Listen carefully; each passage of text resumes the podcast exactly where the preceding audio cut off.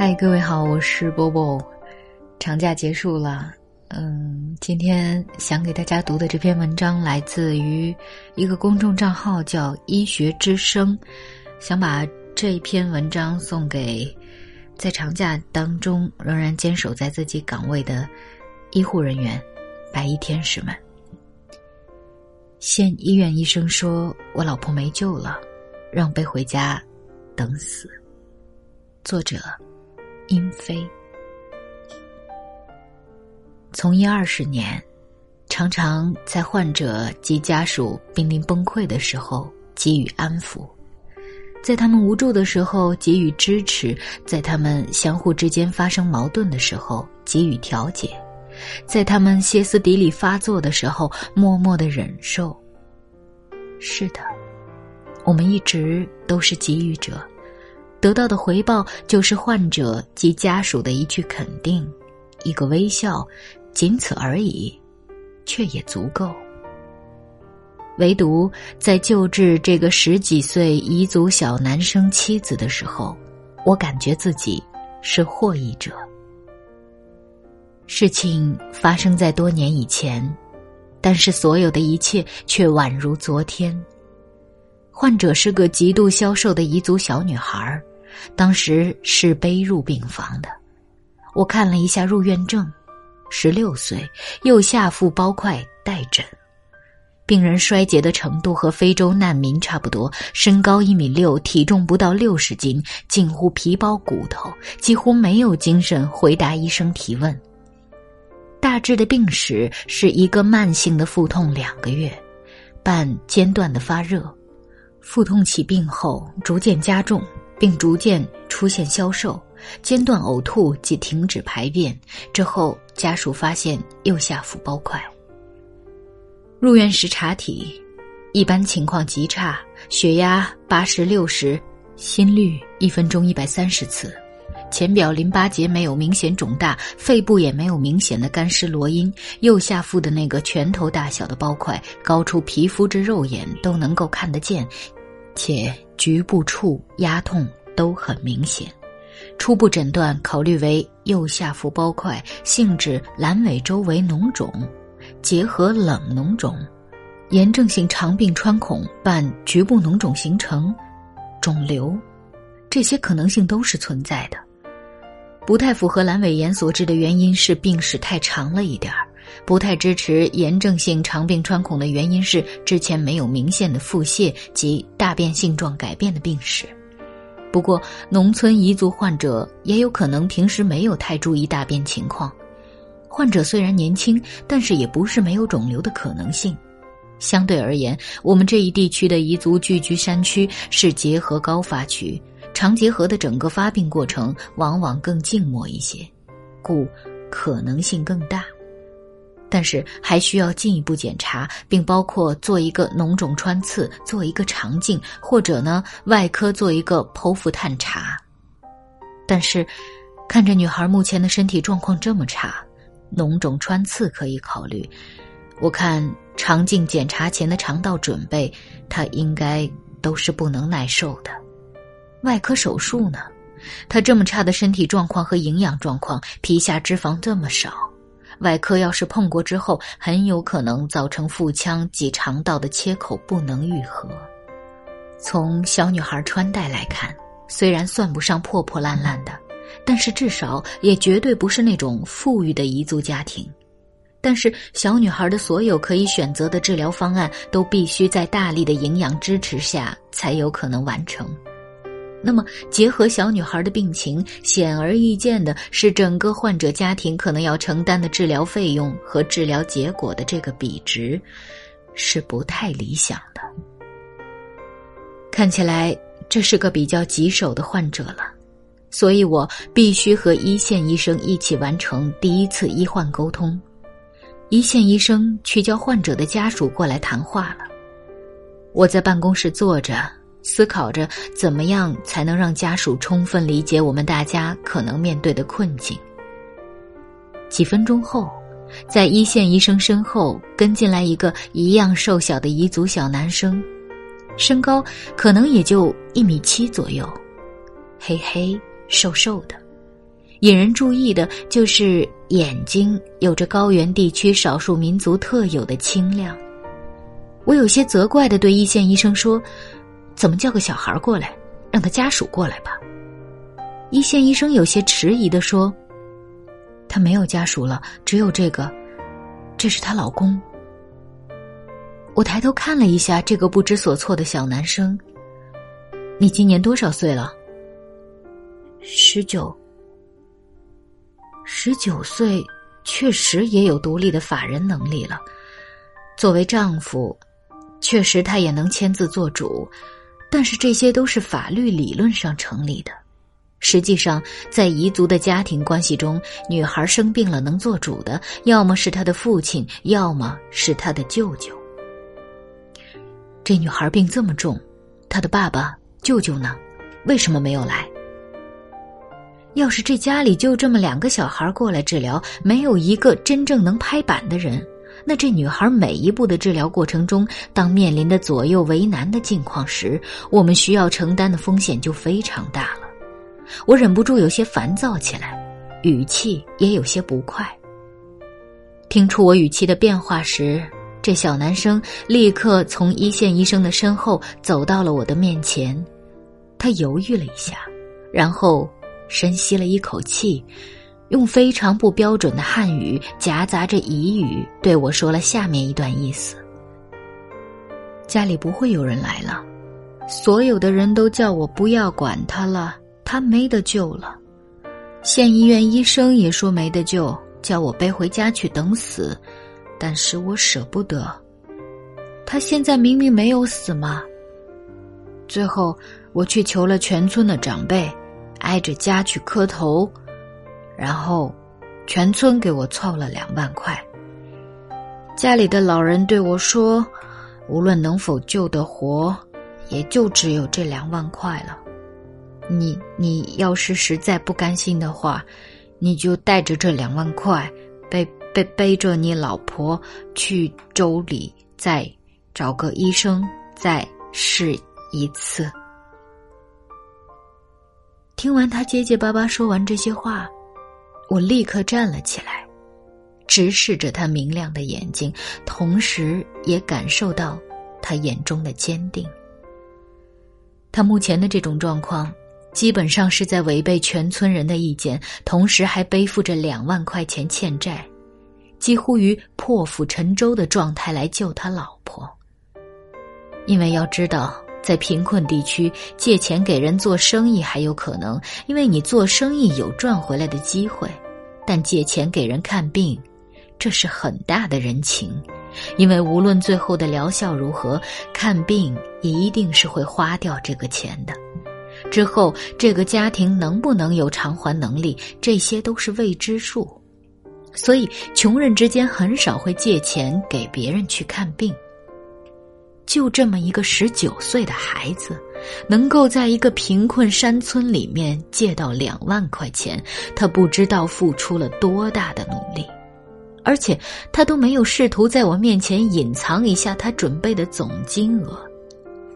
虽然这些都是很多人来看病的时候会做的一个行为，他就这样把所有的东西全盘托出，就这样摊开在我面前。他把这么大的责任和信任毫无保留的交给我，我突然感到压力很大。我首先给他提了一个要求：两万块钱呢，现在还用不到这么多，你先交五千块，我们尽可能的在五千块钱范围内，先看看能不能给你查清楚，然后再谈下一步治疗方案。他点头同意。这时。我才开始一条一款、逐字逐句的给他完成第一次的医患沟通，讲下一步要进行的检查，下一步要花费的金额，下一步他妻子可能面临的治疗上的难点和可能遇到的难关等等。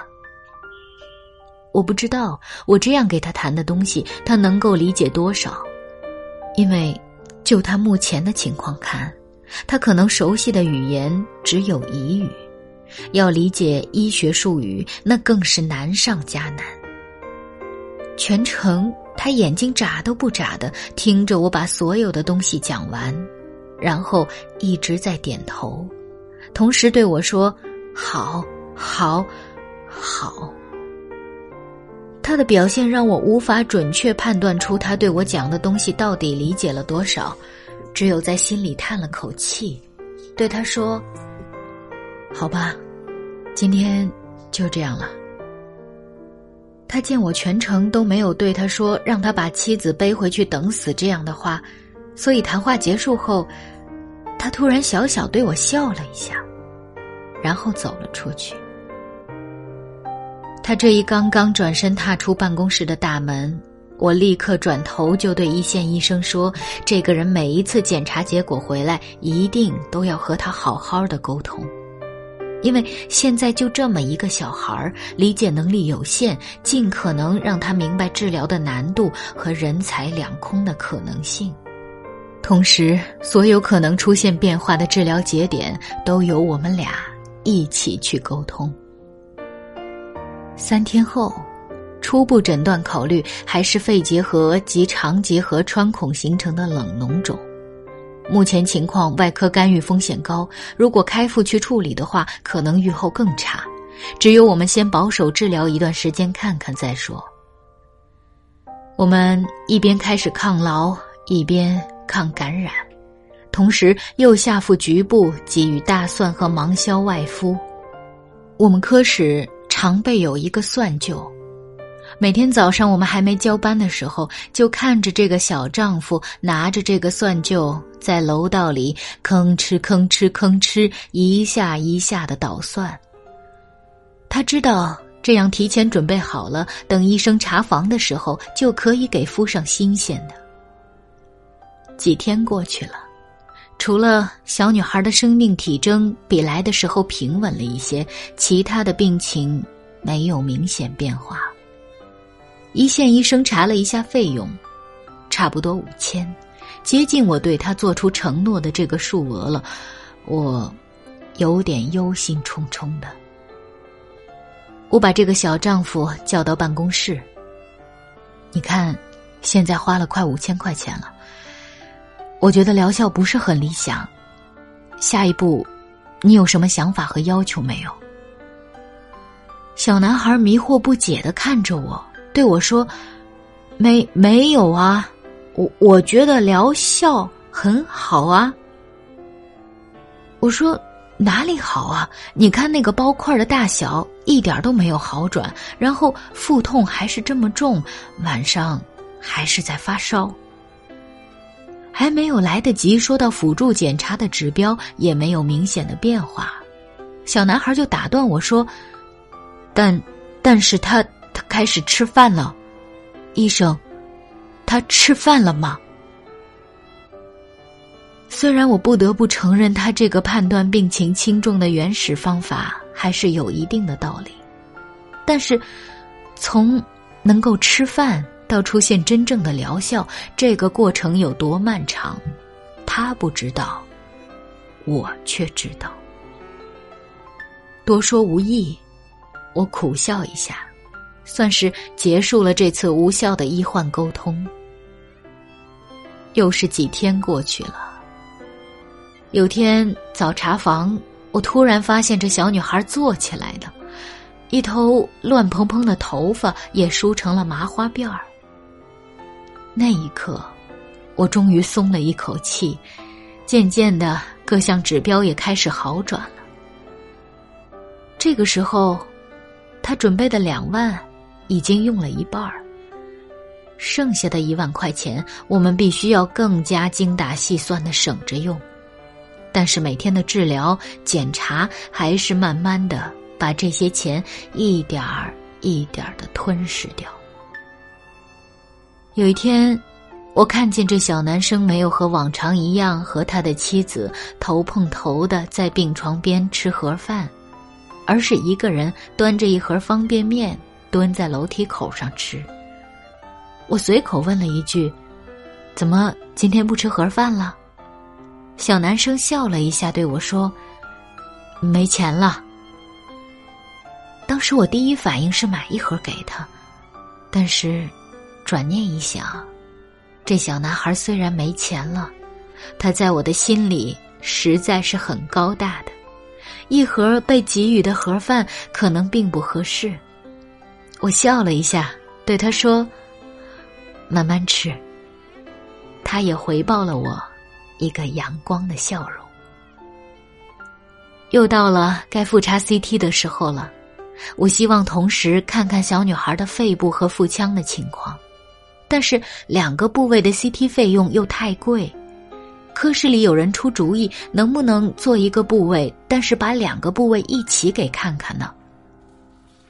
我到了 CT 室和检查的医生商量，医生不太同意，因为这个从医院的管理程序上是不允许的。嗯，能不能只看一个部位，做 CT 的范围宽一点然后把我想看的内容一起给了解一下。报告只出一个部位。CT 室的医生考虑了一下，说可以。医生一边检查一边问我：“是你的熟人？”我给他介绍了一下这对夫妻的情况。同时说道：“患者的费用现在很紧张了，能省点儿算一点儿吧。”CT 室医生听了，没有说话。结果，等我拿到报告的时候，我发现他不仅是给多看了一眼，实际上把肺部和腹部都做了完整的一个 CT，算是送给我们了。而整个我陪他们去 CT 室交涉的这个过程。我并没有让小男孩参与，毕竟这虽然是好事，但是并不符合管理规定。我也只是很含糊的给他说道，减免了一些费用。复查结果非常好，年轻人的生命力终于让病魔退却了。在大家都很开心之余，我又隐隐的感到一丝担忧。目前。女娃娃是在康复，但是那么重的腹腔结核感染，意味着她可能会终身不能自然怀孕。而一个没有生育力的家庭，在彝族的部落里边将会承受相当大的压力，毕竟娶妻生子是大部分家庭的正常轨迹。她完成了作为丈夫的责任，倾尽全力救治了奄奄一息的妻子。而妻子可能无法为他生一个孩子来完成他的使命。这个小男生能够承担这个结果吗？我把小男生叫到走廊上，准备就这个问题试探一下他的态度。小男生看见我凝重的脸色，立刻紧张起来。当他弄明白我表达的意思之后，突然出乎意料的哈哈大笑起来。同时，重重的说了一句：“医生，他已经活下来了的吗？”这一瞬间，这矮矮的男孩变得无比高大，我心里悬着的石头也咯噔的落地了。二十多天慢慢过去了，小女孩的情况也趋于稳定。我和小男生商量说，现在情况比较稳定了，可以把我们的治疗方案带着回县医院去继续治疗了吧？小男孩也开心的说：“嗯，我也是这样想的。”开始着手准备出院的方案了。一查，他的住院账户上还剩了一些钱。一方面，他们可以坐着大巴车回去；同时，也许可以从州府买点吃的、穿的带回山区的老家去，挺好。他们出院的那一天，我在上门诊，在忙碌中抬起头来一看，小男孩不知道什么时候站在我的诊室里边，有点局促的样子，好像有什么话要对我讲。我问他：“出院带药取了吗？”取了。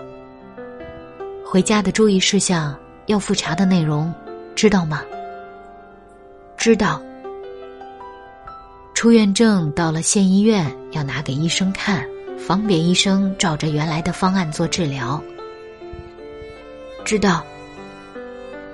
小男生就一直在那儿一边点头一边回答：“知道，知道，知道。”我笑了一下说：“那快办出院去吧。”突然，小男生深深的鞠了一个躬，然后就一直这样弓着背，低着头，倒退着，走出了我的门诊办公室。这时我才明白，这个小男孩因为语言不流畅，不知道怎么对我说感谢的话，最后用了这个方法来表达。那一瞬间，我看着电脑屏幕上的字，都模糊了。病房有时候就像舞台，病痛、金钱、亲情、道义的累加压力，犹如聚光灯，常常把一个人性格上的优缺点放大。很多患者及家属会在高压下表现出自己个性上最极端的地方。很悲哀的现实是，在这个舞台上，人性的光辉闪闪发亮的时候，并不多。能够病房里默默承受一切、尽职尽责的，就已经是表现优秀的。还有不少互相指责、推诿，甚至溜之大吉的。见多不怪，每个家庭都会有自己的难处。我已经很少去评价这些，只是。有时会忍不住在心底叹息，而这个小男生，他以一个十九岁的年纪，默默的诠释了责任与担当两个字，让我们科这些见惯人情冷暖和生死的医生都赞叹不已。我忍不住问自己：如果我是他，我能够做到？他做的一切吗？也正是因为这样的患者家属一次一次的出现，他们就犹如夜空中一闪一闪、眨着眼睛的星星，陪伴着我在艰难的从医路上持之以恒。好了，今天这个故事就为大家读到这儿。也许你为。故事当中的这个彝族小伙子而感动，或者为这一位白衣天使的医德而感动。不管怎么样吧，希望这个社会上的医患矛盾可以越来越少，然后医生也好，患者也好，都可以互相理解，就像这个故事当中所写的一样。好了，今晚就是这样，我是波波。向各位说晚安喽，打起精神，明天要上班啦。